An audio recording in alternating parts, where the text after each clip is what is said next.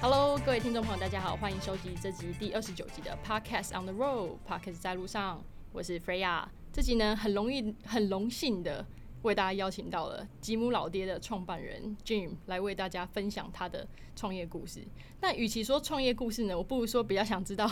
就是有关啤酒的一切知识。所以这一集呢，就是我准备几个问题给 Jim。那在一开始的时候，我想说先先跟大家就是科普一下，就是吉姆老爹在做什么。如果说大家有就是到过宜兰的话呢，应该会知道就是吉姆老爹精酿啤酒。那它坐落在宜兰，那它是一个比较是以体验的方式，你进到就是吉姆老爹呢，你会有一个机会就是做一个 beer testing，然后看到不同颜色的啤酒，然后实际去品尝，找出你最喜欢的啤酒，这样子。那这是我相信是吉姆老爹想要就是带给顾客体验吧，吉姆。对对对，我觉得在推广啤酒文化上面有这样子的一个空间跟一个体验的地方非常重要。那台湾以前是没有的，了解，因为你那时候提到说啤酒在最一开始的时候，在台湾的感觉给人家比较负面的这件事情，然后你想颠覆这个有点比较老的观念，对不对？应该想说，因为以前台湾在二零一呃二零零一年加入 WTO 之前。台湾的酒类都是由公卖局酿造。那公卖局其实，呃，我们用比较工业的角度来讲，其实我们一次做一个口味，然后做很大量，我成本也可以做的很低、很便宜，然后只要有销量就好了嘛。那也不会有竞争对手，所以当时的啤酒的，呃，不管在行销上面啊，或是呃推广上面。嗯，就不会像我们现在看到精酿啤酒这个样子这么多元，然后这么多的口味这样子。了解，那就是除了这件事情之外，那对于你来讲，呃，从你一开始呃创业之前，到你真的就是投入到啤酒这个产业，你觉得你的那个最重要的这个 movement 是什么？因为喜欢，然后有想有一个念头想。想去做和实际上去做，它还是有个差异嘛？你觉得是什么推动你去做这件事情？对，我觉得呃，这是一个很好玩的议题，就是说很多的创业的人都是为了兴趣，对，因为有兴趣所以去做。那从兴趣转到职业这个转折点是一个很有趣的议题。嗯，那我自己的经验是，我呃原本在上班，然后我上班的时候利用闲暇时间去培养一个兴趣。嗯，那，嗯，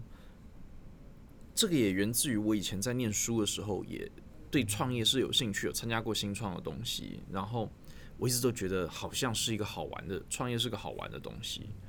嗯，然后那个时候我参加了台湾第二届自酿啤酒比赛，拿了冠军，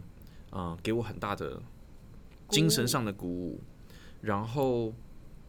当时也因为嗯，台湾确实没有精酿啤酒的推广。当时我会开始培养这个兴趣，就是我在美国喝到的很多不一样口味的啤酒啊，不要讲美国，在喝过很多不一样国家各式各样的口味的啤酒，但是在台湾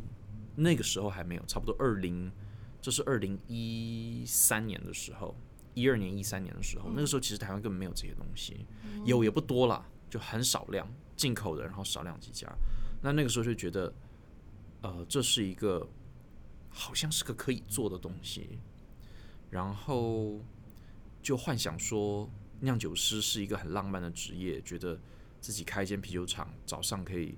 起床，然后做酒，然后做酒做到下班，然后喝酒，然后这。是一个很完美的人生呢。感觉酒就是工作，酒也是人生，酒也是生活，这种很融合的概念，对，非常非常融合的概念。然后可能 maybe 你弄个小餐厅，就每天都是在可以在酒厂混一整天这样子。对，当时一开始只是想这样子一个小小的 idea，然后就发展成今天这个样子。所以感觉起来像是一开始是兴趣使然，对不对？就是做做啤酒，把它当做下班后的一个兴趣。那做一做之后，其实蛮大的一个转捩点，其实在于说你的你酿的啤酒也得到了，就是也获奖了，得到一个肯定，让你真的觉得它有一种落地的感觉，好像可以在就是 involve 更多的资源，或是投入更多的时间去把它真的做起来的那样子。其实就是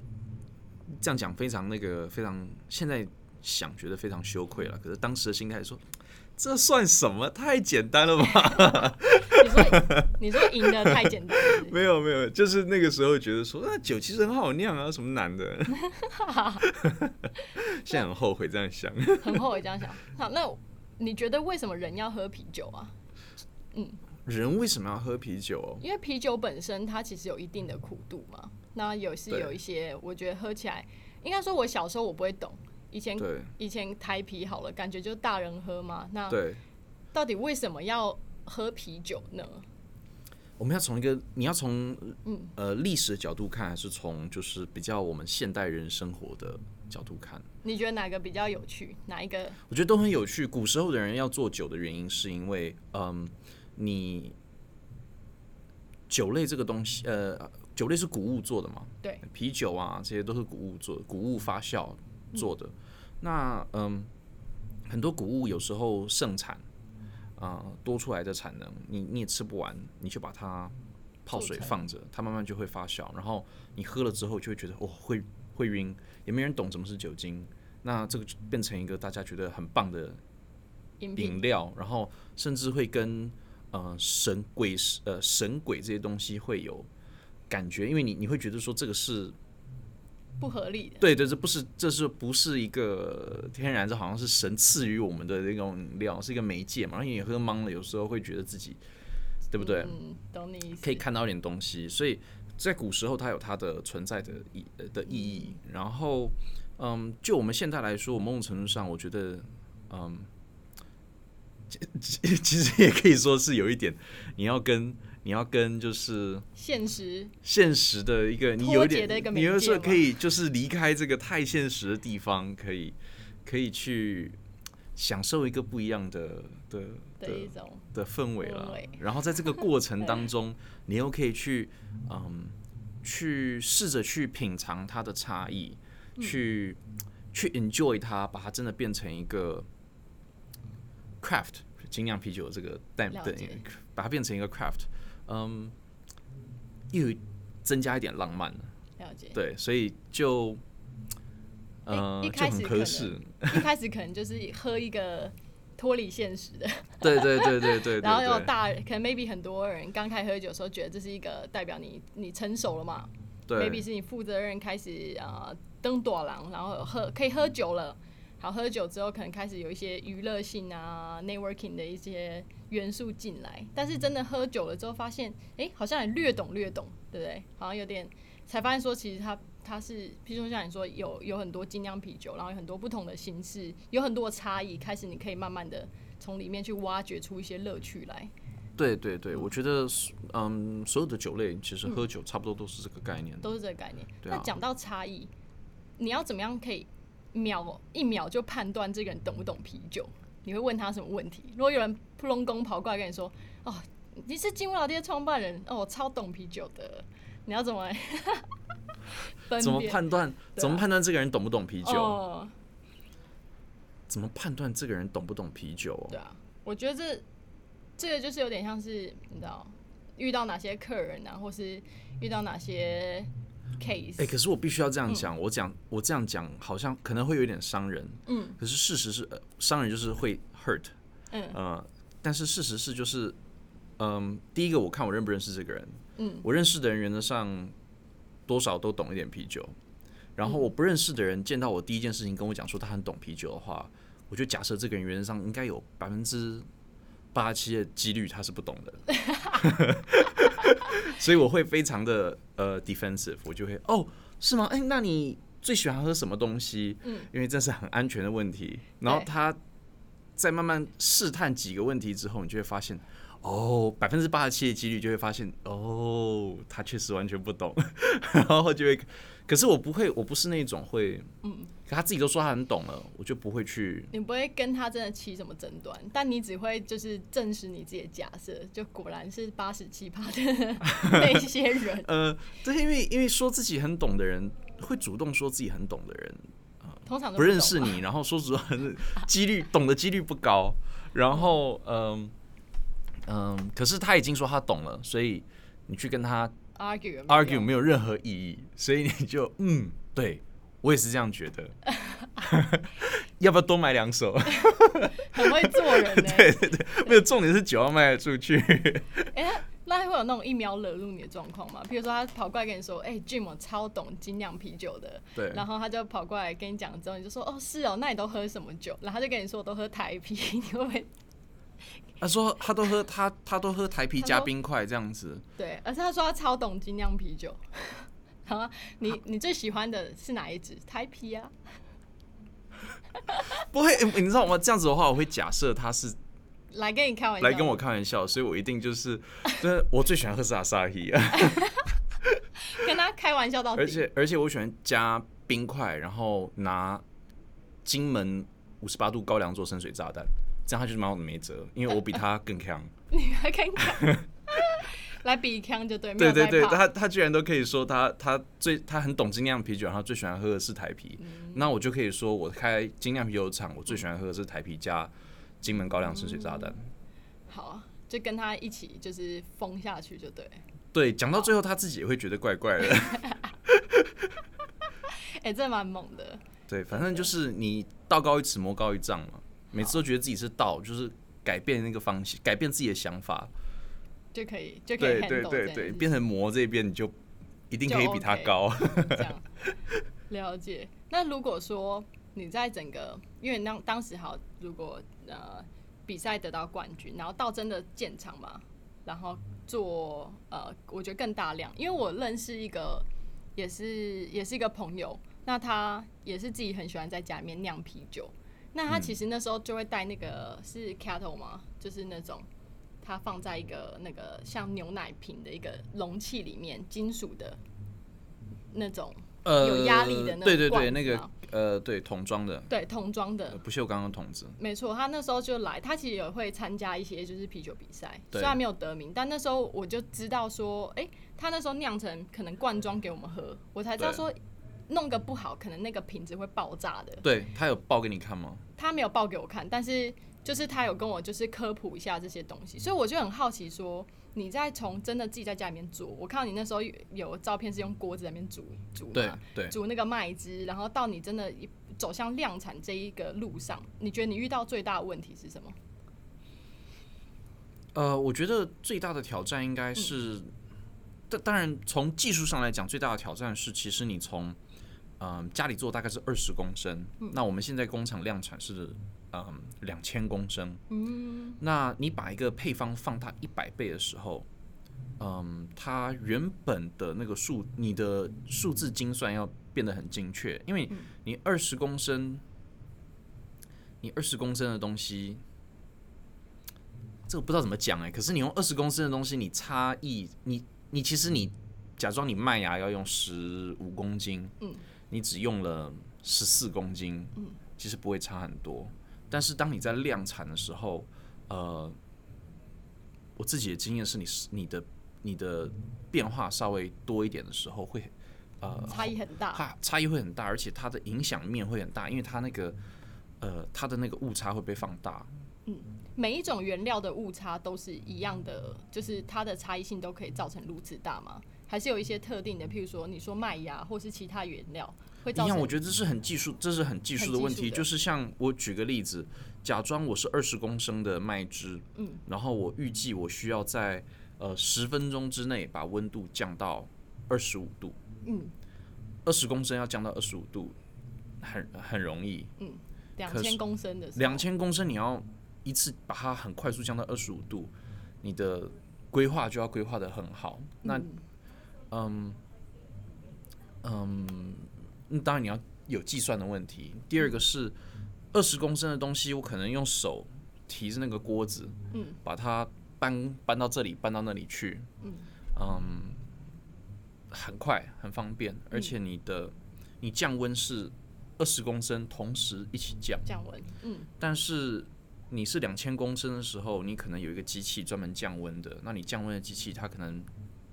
效率是每分钟多少公升，那你就会有可能有一千多公升在那个地方，它是在要拉很长的时间慢慢降温的。那你这样生产上，其实你的理论上你的配方长得一模一样，对，但是其实当你放大到工业呃比较工业型的生产的时候，它就会有很明显的差异了，而且会有很多你原本不会遇到的问题。嗯那其实你用一模一样的 recipe 做出来的味道会不一样。了解那你怎么样去 fine 就是 fine tune 去调整？了解。对，所以有点像是原本二十公升喝起来很好喝的 recipe，你要怎么样到两千公升的时候，你还是要维持一样的品质、一样的口感，然后你要去，你其实是要经过很多个实验去调整它 maybe 生产的流程、它的制成，或甚至它的 maybe 一些东西的比例，是这样子吗？这是最、最大的挑战。对，对，没有错。嗯，了解。那你有想过，就是今天我们在做一个你知道创业的过程的时候，其实会想象，所以是什么样的人会来买你的产品？就你的 TA 是会是长什么样的？这个 persona 的部分，你有想过？今天你知道，可能 maybe 喝台啤的可能是一种人，喝 whisky 的可能是一种人。那你有想过，喝吉姆老爹精酿啤酒的人，他会是过了什么样的生活？然后走进你的店，然后可以得到什么样的的那种感觉或氛围吗？我觉得这是个很好的问题。然后老实说我，嗯，因为我是一，我当时是为了兴趣创业的。你当时当时充满热情，所以你的目标就是，嘿，只要有人有兴趣，只要有人踏进来，我就要当那个传教士，我要把这个东西推广推广出去。所以一开始的时候，从来没有去想过我的 TA 是什么。嗯，我的目的就是，嘿，我是来传教的。传教你没有，你不你去问一个路边的那个，那么路边不是都有那个叫什么摩门教的那个吗？你问他说你的 TA 是什么，他的他没有 TA，他的 TA 就是你愿意了解摩门教，他就愿意传给你。嗯呃，我对精酿啤酒的态度也是这样，就是你愿意了解精酿啤酒，嗯，啊、我就愿意，你就愿意。我就愿意介绍。那有没有那种顾客，或者是甚至你自己的朋友啊、家人有来就是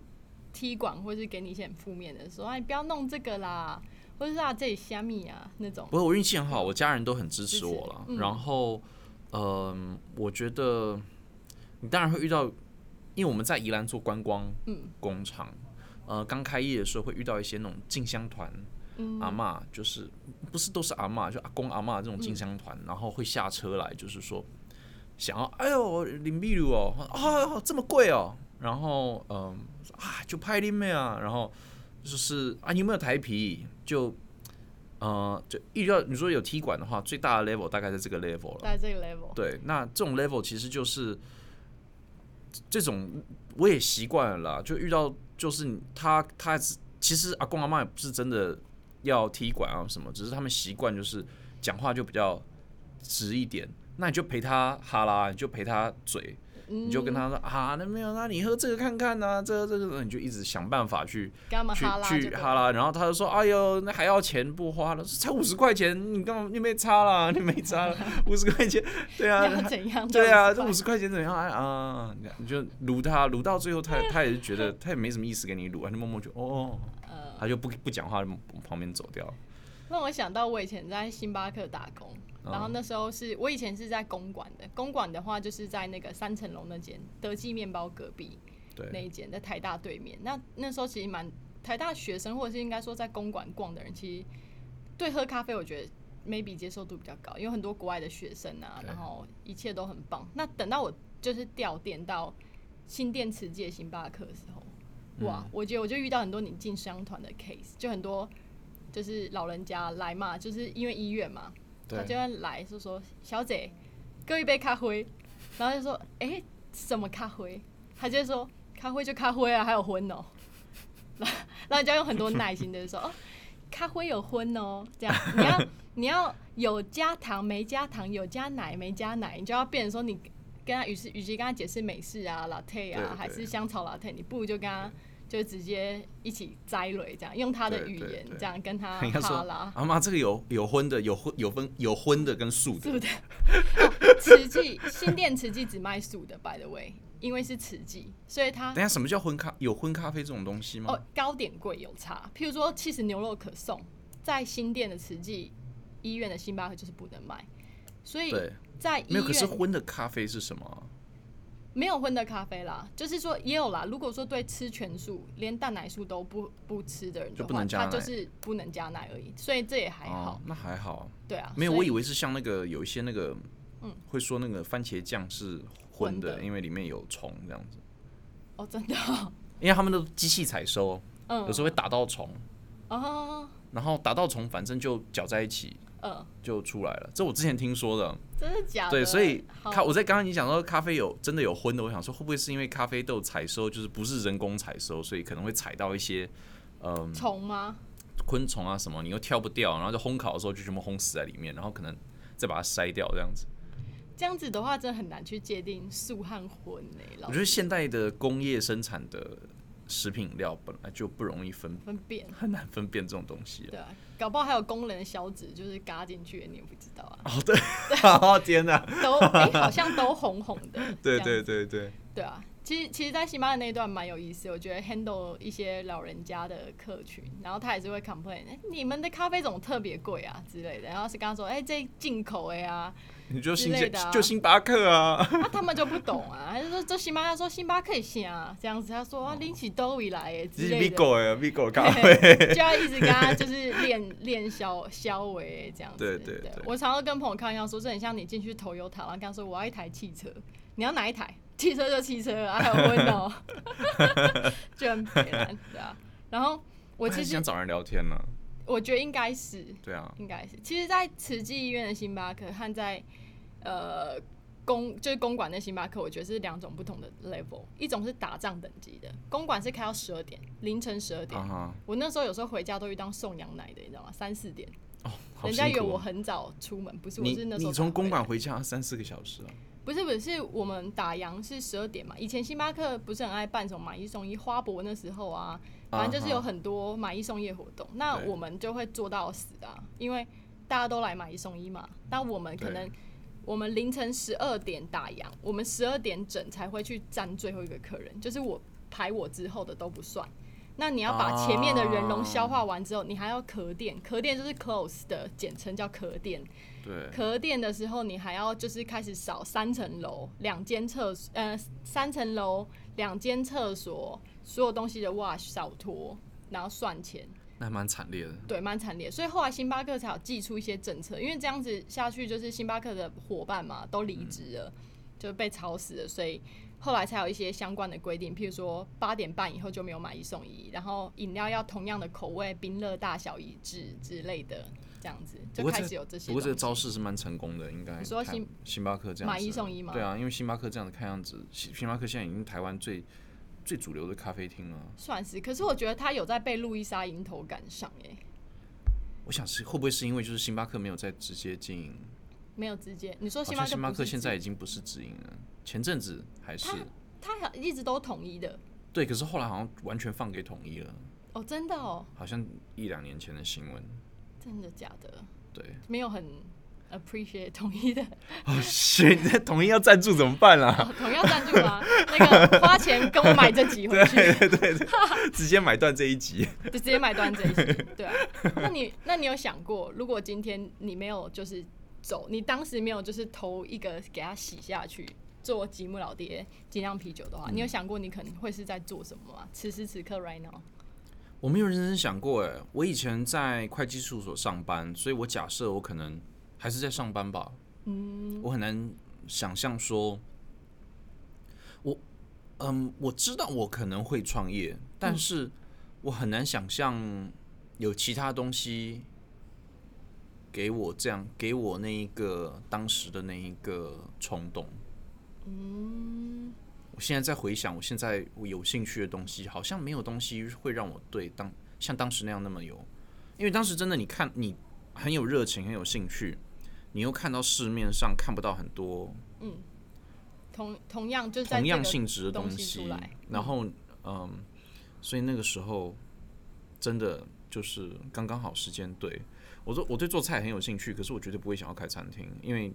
满街都是餐厅。哦懂你意思，这样的比较就蛮清楚。对，哎、哎、如果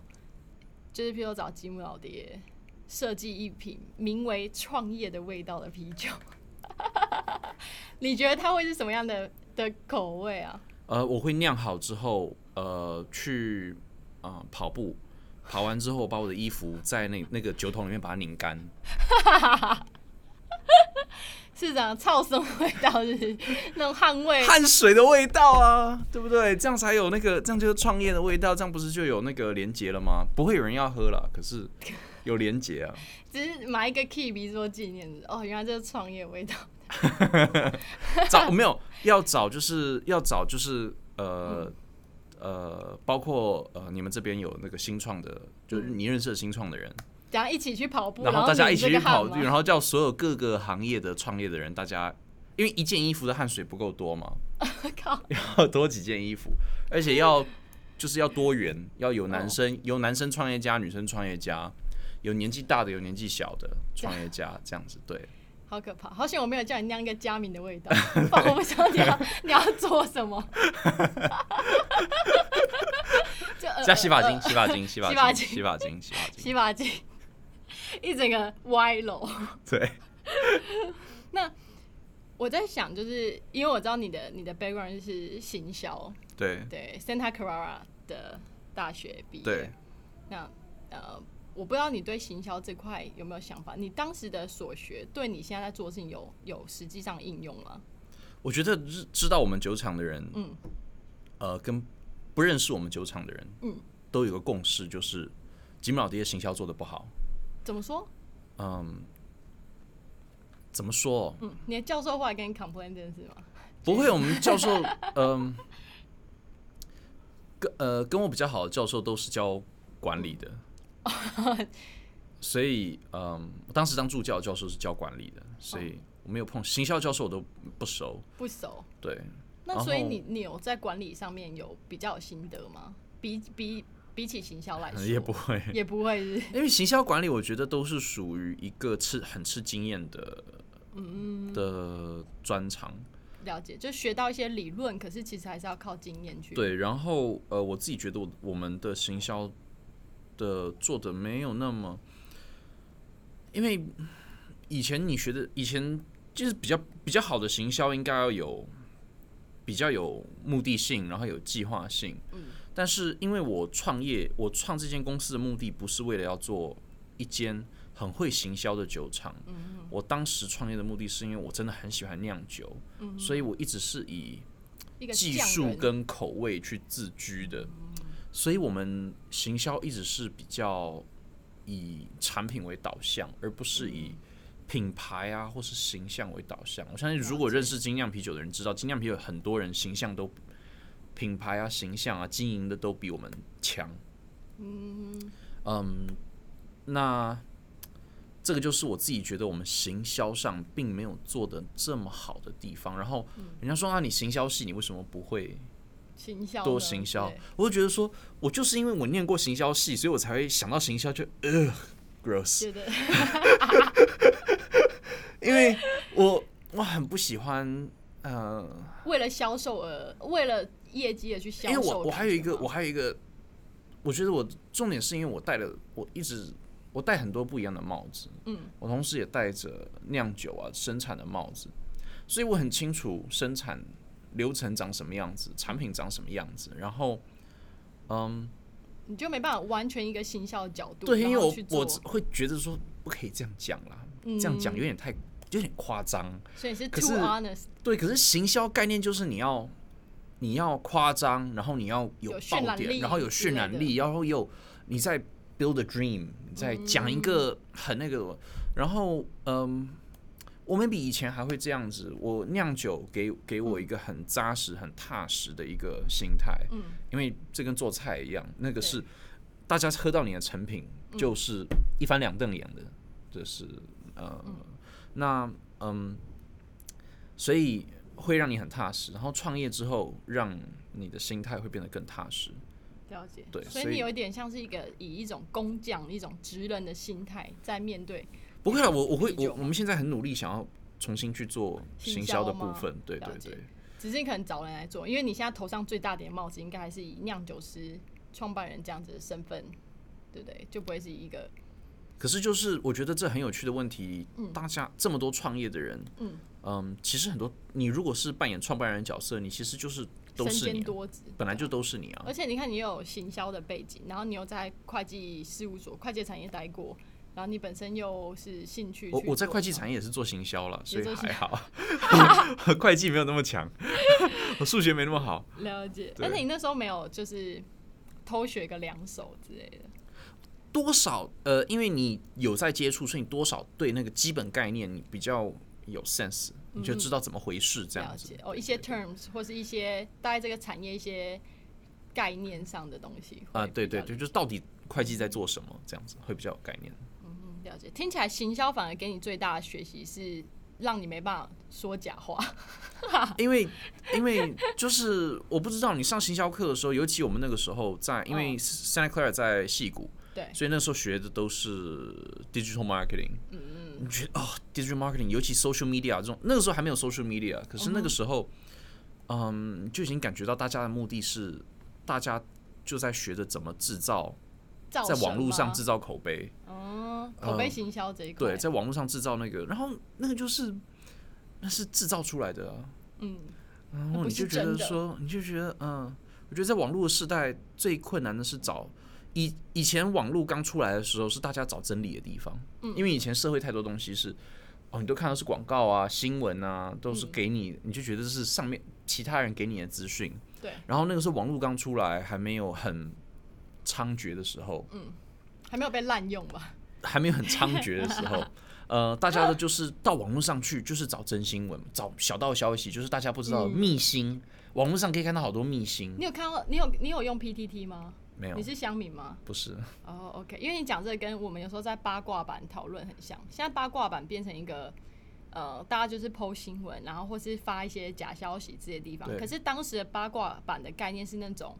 就像你说的小道消息，一些真实的事情，譬如说，哦，我在新生桥下遇到周杰伦，跟他打球，然后他真的本人好 nice 哦之类的这种东西放到八卦版，但上面现在已经是充斥是不同的。我觉得这就有点像是你刚刚讲的，就是社群媒体已经从一个，当然我是做啤酒的了，这只是我的闲暇无事、闲暇闲暇的那个话题。可我就觉得说，嗯，他从大概从，我觉得从一一年、一二年开始，嗯，开始，呃，很多的主流的，嗯、在国外做主流媒体，像 Facebook、Google 啊，他们投入更越来越多的资源在做广告这一块，然后就把大家开始把网络网络变成一个做做做广告行销的的的一个 channel，一 channel，然后慢慢慢慢假新闻就是就是消息的那个资讯越来越不像以前这样这么单纯，然后变成他又加了好多 layer layer 上去，嗯，了解，然后长辈又没有用网络，然后开始用网络的时候，网络其实已经被污染了。然后，嗯，反正，anyways，这是我对网络的一个一个、呃 网络行销的一个，嗯，对，以前学就是学这个，然后这样子一直一直一直做下来，就觉得哦，网络好恐怖。了解，就有点像是像我读电影，所以有时候我看电影的时候也很难入戏，因为你会知道它是怎么被制造出来的，它的目的是什么，你会看得啊太透彻之后，你可能就很难，就其实就很难入戏嘛。你很难把它当纯当做纯粹是一个享受说哇，这个人哦，这个啤酒的氛围是怎样的，然后这个衣服是怎样的，你会知道，你会识破它可能就是一个广告的这种感觉，被滥被某种程度上被也算是被企业滥用了吧？maybe 就是反正我们活在这个世界上，本来就是这，本来就是如此，只是大家现在要要找像以前那样子那种八卦版的那种真实资讯，网络绝对不会是那个地方。嗯，网络已经现在是一个行销平台了。了解，对嗯，对啊，我们为什么讲到这个地方啊？就是就瞎扯啊，瞎扯，对对，我也很容易离题。没关系，因为我也很容易离题，大家一起离题这样子，对对啊，身为一个创办人，对又是酿酿酒师这样子，对，然后我其实很好奇的是，你一天的行程通常长怎样？呃，我必须要承认，我现在一天的行程，每一天行程不一样，啊废废话，因为我我我 我不像以前，嗯。我一开始以前的时候，我会呃每一天早上起床就是去宜兰，哦，你之前是有个一个酿酒的 routine 吗？嗯，我最早的时候我是住在宜兰，嗯，然后就是管工厂的部分，然后后来慢慢开始还是 routine 去宜兰，然后嗯。就是可能服务啊，外场的服务，嗯，导览的导览过程的建构，嗯，然后呃产品的构思，有点像还在创业初期去 set up 一些事情的时候。，对对对，然后现在原则上已经，我觉得我自己心里面也觉得我想要跳脱这一块，因为我觉得，嗯，如果我们要成长的话，我必须要能够做更多的事情，而不是在，嗯。嗯，而不是在第一线去确保所有东西都是 in line 的。了解，有点像是你从执行规划，应该说比较从执行，然后前线的角色慢慢退居，可能后面是比较像管理，或是去思考新的产品线创新这一块的。对，还有就是行销，像刚刚讲的行销，因为我很我现在嗯蛮希望说我们可以把公司的行销嗯就是比较体制化，比较规呃体制化一点，对，嗯让它有一个有一个流程或一个 cycle，试着或是对有一个规律化这样子，对了解，嗯，那很不错啊。那我还蛮好奇，这是我最近这几集很爱问的问题，嗯哼，然后也是最后一题，然后就可以让你随意也可以反问我这样子。好，好，那这最后一题就是想了解，通常每个人都会有一些时候不是这么顺遂，会有一些遇到低潮的时候嘛。对，像我本人是那种会有年度低潮，或是那种月经来之前那种金钱症候群低潮。其实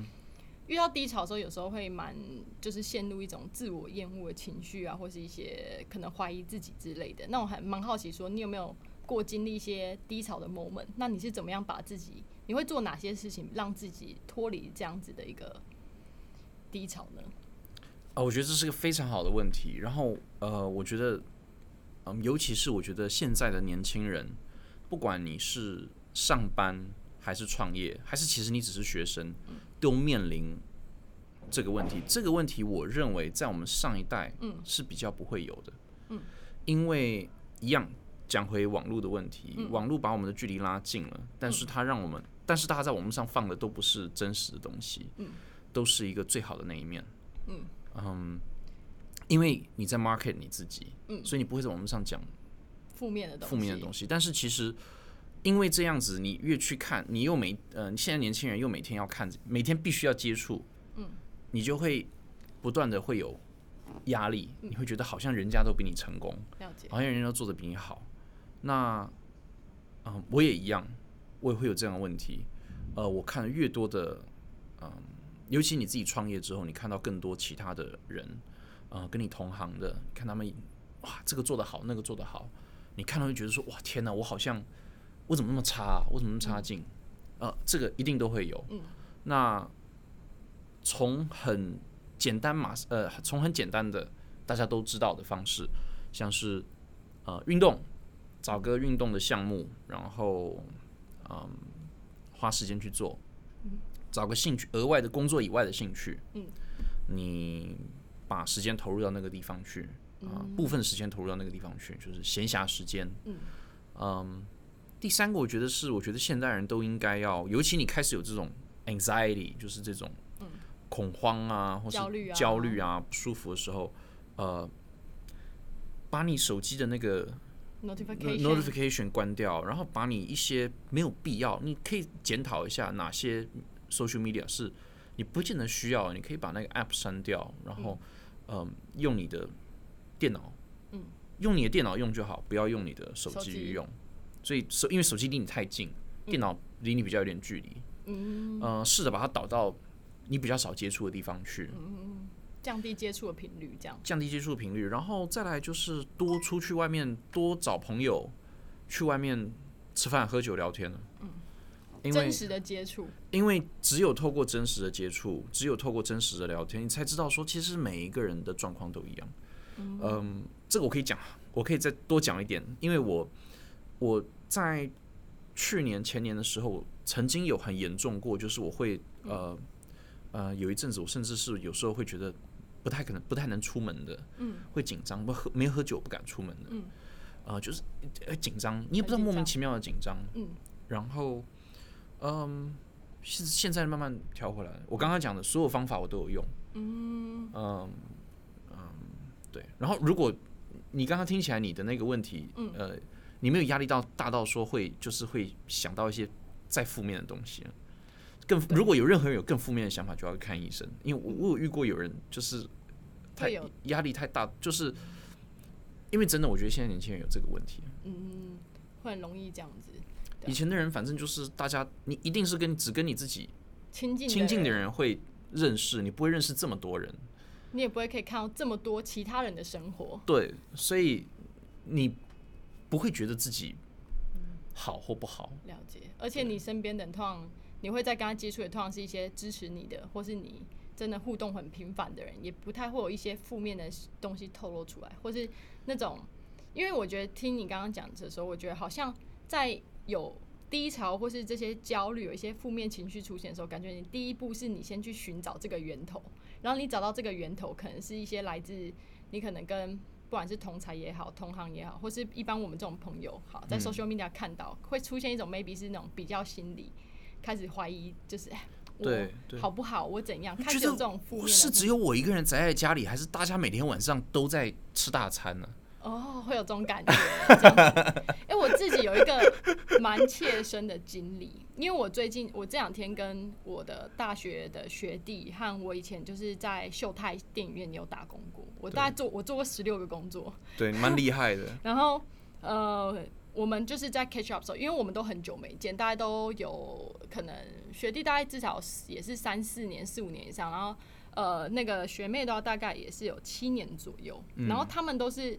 呃最近看。他们就一直在讲说，哦，菲然你的 IG 真是好精彩哦，然后好像生活过得很好、很棒，干嘛的？可是我们实际在吃饭聊天的时候，我跟他们讲说，我其实最近才刚从一个很大的 depression 走走过来、走出来这样。对，然后他们才很 shock 说，哎、可是我看你的你的动态、你的生活好像都就是他们会觉得很羡慕，我怎么对，这么的丰富，然后我好像做的很好，然后工作什么都很顺利这样，然后他们也才很惊讶说，原来其实你看到的跟实际上这个人在过的生活很有可能是非常的不一样的对，这样子对。因为就是我们刚刚讲的，网络上在大家对网络的心态，还是以二零一一年那个时候网络还很单纯的时候那个心态去看网络。对。但是网络这十年已经变了。嗯嗯，它变成一个 promotion tool，对，所以我们是不是应该要重新检讨对网络上的所有资讯，还有你网络上认识到的朋友的那一种心态的调整？就是你要调整你怎么面对它，然后最后就是，嗯，我呃，如果我的朋友在听，嗯，如果真的关心我，不要不要只看我的 IG 说哦他过得很好。呃，打电话给我比较约我出来喝酒吃饭 比较有帮 real, 助对对，比较有帮助。其实我觉得，像我我自己很喜欢你的那个方法，是真的就是约朋友出来。因为我那时候很低潮的时候，我真的我没有办法自己一个人，所以我每天晚上就是约朋友出来，然后我甚至就是还搬家，因为我、嗯我原本是没有室友，我自己一个人住套房，我都搬家，然后尽全力去改变我可能就是生活的的环境，然后跟朋友一直狂出来，然后也才发现说，哦，原来其实还身边有一些人是真的是朋友，然后 care 你，然后对真的可以听你说话、了解你。我觉得那件事情就是就是朋友的这个角色对我来讲帮助真的非常大。对，还有还有还有，我们不要忘记还有家人了。如果你的家人，家人你的家人如果呃是支持你的，嗯那非常就是你当你需要多找一下家人也是好事。对对而且我很好笑的是，那时候因为我我低潮嘛，其实我我大概会有一个年度低潮，通常就是在大概几月的时候？大概六七月那时候就开始要爆发了。那我去年呢、我老板放我一个月的假，这么好，因为我我整个人就是没办法放权就是因为我是那种冲很快的人。嗯你大概就是这次跟这几次跟我这样聊，可能 maybe 你有一点感觉，但是我是那种冲很快的人，所以我有时候在年初的时候，呃，一些嗯事情就会先做嘛，然后可能就会得到一些哎、鼓鼓掌啊，然后嗯做的、嗯做的不错啊，干嘛的，然后接下来就会开始花。就会做完之后，发现觉得自己后面没有什么 plan，然后就觉得自己很废，然后就陷入一种自我厌恶的情绪，然后开始就觉得说，哎呀，同事做的比较好，然后哎，朋友那个生活过得很好，然后就开始有很多东西出来之后，就整个会压垮我自己这样子。那我是对对工作很看重的人，所以我大概就是在六七月，我也是今年才知道这个 routine，是因为我老板。我我今年就是也是很负面，那时候很 de depressed 的时候，跟我老板 one on one，他就说：“哦，你又来了，你有没有发现你自己这个 cycle？” 可是因为今年没办法放我一个月假，让我去国外干嘛？因为出不去嘛呃。对，出不去所以今年就有点像是面对这件事情，然后开始就是从来宾身上找答案，然后也就是我觉得这件事情，因为我有收到一些听众来信，就是说，哎、大家在分享这个低潮这件事情，其实给他们很大的很多的方法和很多的鼓励，就是他们知道其实他们并不孤单。Yeah, you're not alone 啊。然后这个是没有看心理医生的目的也是这个啊、嗯心理心理咨询师的目的也就是陪你聊这个。嗯，帮你梳理吧，对啊，对啊，对啊，对啊，对啊。了解我，我哎、我之前啊也有一阵子是不敢出门，可是那、嗯那件事情是因为我我大概在高中还是高中的时候，还是大学大一的时候，我迷上了瞳孔放大片。因为我眼睛的眼白比较多所以我戴上那个瞳孔放大片之后，我会变正，就 真的真的就是那个效果非常好。然后那时候你没有觉得带瞳孔放大片不敢出门。对我那时候是没有戴瞳孔放大片，不敢出门，而且会觉得自己报仇，然后我没有办法在街上接受别人的目光，就是会想把自己躲起来，然后藏起来，这样超夸张。然后我那时候是把自己关暑假关在家里两个月，然后打像戒毒那样，然后把自己看到一个习惯，这么这么严重？很严重。我那时候是哇哦，没办法接受自己原本，因为我有点完美主义吧，可能就处女座不知道，几百要难搞之后还有完美主义。对那时候就是我自己因为看不习惯。对，我只有我除了睡觉以外，绝对都是带着，所以就有点像强迫自己。但这是另外一种啦，这是跟 depression 无关。我在想，我上次不敢出门是什么时候而已。哦，没有啦，因为我觉得高，我觉得这讲这讲到真的小朋友的那个世界，高中、大学的时候，应该是最对自己最没有对自己的外观最最没有信心、最没有自信的候时候，每个人都一样，没错，然后都是你要遇到一些事情，慢慢慢慢就会改变。就会改变对啊，因为我那时候大学的时候跟现在长得不一样，哦我很多朋朋友都是都说我那时候是 Freya 四点零，大概四倍大。哦那时候大概在胖，现在大概十公斤吧。哦，就对啊可是那时候却是人缘最好的时候，就超吊诡的，可能觉得我很无害吧，对，很无害啊，很可很可爱这样子。对，没有了。对啊这个这个真的，嗯，那个时候那个时候，你可以我，所以我我说我完全不羡慕现在的小现在的高中大学生，因为我觉得他们面对的可、maybe 他们比我们聪明，嗯。我觉得我们呃活我们经历过网络是可信的时代，时代。所以我们比较被网我们还容易被网络骗。嗯。他们 maybe 从小就知道网络是一个骗人的地方，所以他们比较不会被网络影响，这我就不知道了。嗯。可是哇，我很难想象，如果我现在是小朋友的话，会会活成什么样子？所以蛮庆幸自己是生生在这个你你的这个年代嘛，可以这么说吗？我庆幸我活着了，很夸张，我没有什么选择，我庆幸我活着，我不会想说我庆幸活早生十年，晚生十年，我庆幸我活着，庆幸自己活有被生出来。了解，也是啦。我是蛮庆幸自己是活在我我快我下礼拜都满三十岁，所以我还蛮庆幸自己活在这个九零的年代。我觉得，因为我们见证了，我觉得从电网络还是波接，嗯嗯，然后线上游戏，然后智慧型手机，小时候还看过 B B 扣嘛对。的，那种年代，然后一直到网络这样发展，从我大学的时候还在拿 iPhone 三的那种这样子一一路演化到现在是 iPhone 十一，我觉得就像你说的，你你这些东西你都体验过，你很难我们现在很难再往回活嘛，不会再活到什么面粉袋、抹布袋做的内裤那时候。对。所以我觉得就好像，Well you never know，完了，到时候那个什么打过来变成什么战俘的时候，可能还是有机会这样。对。可能现在有塑胶袋了，不用当抹抹布袋，可能可以用一些塑胶布之类。对。但 anyway，我觉得，我觉得你刚刚讲到低潮这件事情，我觉得我觉得很好。我觉得从源头去找，然后那个源头可以怎么处理，把一些不必要杂讯关掉，嗯，然后呃，好好的去从身边去寻求支持，对，这样子的一个方法。我我再举一个例子，我认识的跟我同行业的，嗯。我很我很佩服的人，是。几乎都不是重度的社群媒体使用者，然后呃，我都觉得我好像太重度了，我应该要退下来。他们能够做的这么好，就是因为他们不会把那个东西看得太重。嗯，了解。他会，你你听起来很像是那种成型人哲学，所以有点像以你的角度来看，这个 maybe social media 的使用频率和一个事情能不能做好，maybe 也是有一点相关的这种感觉吗？呃，有的人是成型人定律嘛呃早，working theory，working Working theory，theory，对我在想以我我最近如果要去念硕士的话，maybe 可以写一个行销的研究报告，专门写这个东西。你说搞行销的人搞不好其实自己就是行销做得很好，不代表自己是 always on social media 这种概念吗？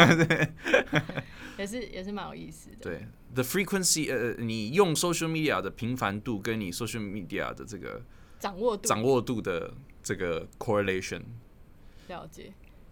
我我也认识蛮多，就是不发文不 po 文，什么都没有的，但是你只要发什么，他马上来看的，那就是他重度使用，可是他其实他是拿来看，但他不不做任不参与不参与的，因为像是一个潜水的概念，你知道吗？在潜水 PT 上面潜水这种概念，也是有这样的 case。但我觉得很有，我觉得很有意思是，现在 iPhone 会告诉你那个你的 screen time，每周会有一个 weekly report。我觉得我我后来蛮蛮开心，它有这样一个功能，因为我觉得我自己会 reflect 说，其实我一周就大概多少小时而已。对，我在什么东西在上面花太多时间，我就会有意识的去控制我自己这个量，并且我后来希望我都是开一个东西，呃，譬如我开 Instagram，我是要有目的的。如果我没目的，我就会想办法控制我自己，不要因为无聊而挂在网络上，这样子。对，呃，聪明，呃，嗯我们等一下线下可以聊说我们。我们可以比较一下我们的 screen time。好啊好，OK，等下来那个比较 screen time。对对啊对对，好啊，哎、这样随便聊一下也是五十六分钟，我觉得哎不错啊。时光飞逝。对对。那你会有什么问题想要问我吗？呃，什么问题想要问你啊对？嗯，因为时间的关系，所以对，我不能问太难的问题不能问题。，不能问难度没有关系，但只能问一题的话，你会想问什么？哼哼，有没有很难？有时候是选择在在线上可以问的问题的话，anything 呢、我其实百无禁忌。哦，没有啦，我就是想说，呃，你你做 podcast，你觉得你做 podcast 这么多集，嗯你觉得 podcast 的未来在哪里？你说 podcast 的未来在哪里吗？对，哇，这题有深呢、太深了吗？我们我可以下回揭浅一点，晓 下我可以浅一点。你说 podcast 的未来在哪里？你觉得 podcast，、你做 podcast，嗯，你做了这么多集，你会疲你会疲乏吗？还是你觉得哎、诶其实好玩，可以继续做下去？这样其实比较简单。有有有比较简单，但我好，我讲这个我也可以稍微带到一点 podcast 的未来这样子。好，呃，其实我我我个人做 podcast 这件事情，我目前是没有疲乏的。那、为什么？是因为我觉得我做这件事情很有目的。OK，对，那我觉得这目的，我觉得就是希望可以带给呃我们现在这个社会上这么乐听那么多的乐听众一些真实性。对，因为 p o c k e t 上面你很难去做什么广告或行销，它听起来就会是很明确是广告和行销，大家记得。买吉姆老爹的啤酒，对，吉姆老爹。没错，就是你你要买，就是你真的要用讲的，你很难就是穿插说什么哦，我都喝吉姆老爹之类，你你很难去让它广告化。对对对，所以它内容通常是相对真实，在你的你的 media 的平台上面来讲，这样子，这是第一个。我觉得它是有一些我觉得比较真实的对事情，不会是一个贴文啊，不会是一个视觉的东西啊，不会有太多自录性的内容这样子。那呃，其中我觉得带给我呃，除了这个目的之外，带给我最大的收获，其实是第一，我可以增进我的访谈技巧。所以我觉得在这种沟通的这种过程之中，啊，不断的在脑袋里面去中整一些东西，把别人讲的话真的听进去，这是我需要的学习。因为我是一个很爱讲的人，对，所以我最大学是我要懂得听。嗯哼，那我觉得 Podcast 给了我一个很大的平台，是我要去怎么样让自己不要把自己又放的这么大，可以去尽量的让对方讲。我觉得这是一个我超大的学习，所以我有点像做 Podcast 这件事情，没办法，不还目前呢还不会疲乏，是因为我还在挑战这件事。嗯嗯嗯，你看像我刚刚就讲，就一直爱爱爱讲自己星巴克什么，就在这边乱拉嘞之类的。我我我觉得我我对 Podcast 的想法跟你一模一样。嗯，真的吗？我也是话多的人。嗯，我小时候最常听老师讲的话就是宋志远，不要再讲话了。哎、我有很多类似的体验，就是、很吵。你知道我早读哦，是因为我妈觉得我在家里太吵，所以早点把我送去学校。True story，对啊，所以我觉得这是一个。那我觉得 podcast 未来的话，我觉得它是呃下一波，应该说正在发生的一个新的自媒体的浪潮，就是因为我觉得很多人现在都看到跟你一样的的东西，就是说。觉得现在一些 social media，比如说 Instagram 啊，还是 Facebook 这些网络媒体，它其实真实性不是这么的呃好。你要真的要获得一些知识性的内容或是一些 content，它没有办法再从网络上去取，应该说没有办法从这些 media channel 里面去取得。那我觉得你真的说，对于新时代的这些呃朋友们，他真的像我们老一辈去看新闻、翻报纸。或去看一些很艰深的，真的是新闻新闻东西，我觉得他们反而对一些时事知识的东西比较有兴趣。现在新闻也都是广告了，对，其实也都是广告，没错，有点像是我们以前学大众传播就会传播理论就会讲到说，呃，媒体新闻化、新闻媒体化，有点像是这个过程。那我相信 podcast 本身它是有一个足够的弹性，就可以说 podcast 现在还维持在二零二零就二零一零一零年的那个八卦版，对，有点像这个概念。那我觉得从这么多不同的就是 podcast 的 podcaster 里面，可以真正的去透过呃他们的个人经验、他们个人的知识背景，我觉得相信这会是变成一个知识传播的平台，而不是。呃，这这件事情是很少其他的媒体可以就是取代的，对。然后它也可以很轻松、很艰深，你的选择性很多，对啊，这是我看到的啦。对，对啊，好像没讲到什么未来，但我相信这个东西不会死，因为像广播也没有死嘛，所以 podcast 这件事情本身应该也是不会死的，这我想我的相信应该是不会有问题了。对啊，不会有问题。然后我觉得把自己当做一个。时代的记录者吧，对对啊，反走过必留下痕迹，对，这样子这样的概念，有回答有问题吗？有有有啊，有，那你自己觉得呢？因为你有做 podcast 啊，我觉得人类在追寻追寻资讯的前提是我们永我们永远在追寻一个 authenticity，我们追寻一个真实感。嗯，目前所有的媒体当中最真实还没有被。呃，模糊掉的是 Podcast，嗯，呃，势必这个东西会被模糊掉，嗯，那就是要看下一个平台在哪里，了解，因为人追资讯就是要追那个真实感，大家很想要知道到底真实是什么样子，嗯，大家都知道报纸上会有广告，都知道电视新闻很多是是广告新闻，大家都知道网络上现在很多，甚至现在都知道很多 IG 很多东西也是广告，嗯。那大家还会找一个 authentic 真实的东西。那现在 podcast 会红，就是因为 podcast 真实。嗯，去看排名前几名的，就是它的主打就是很真实。We are authentic，我们是真的做自己，我们不是，对不对？然后，所以我势必会势必会 sell out，所以势必会开始，它会开始又变，然后就会到下一个地方去。真的哎，因为做 podcast 这件事情，你知道我第一集的时候我。我做了很大很多剪辑，我第一集大概剪了大概超过五十刀吧，在那个音轨上面，我就把我的口头禅“那那”这个字全部剪掉。对。后来我也是在想，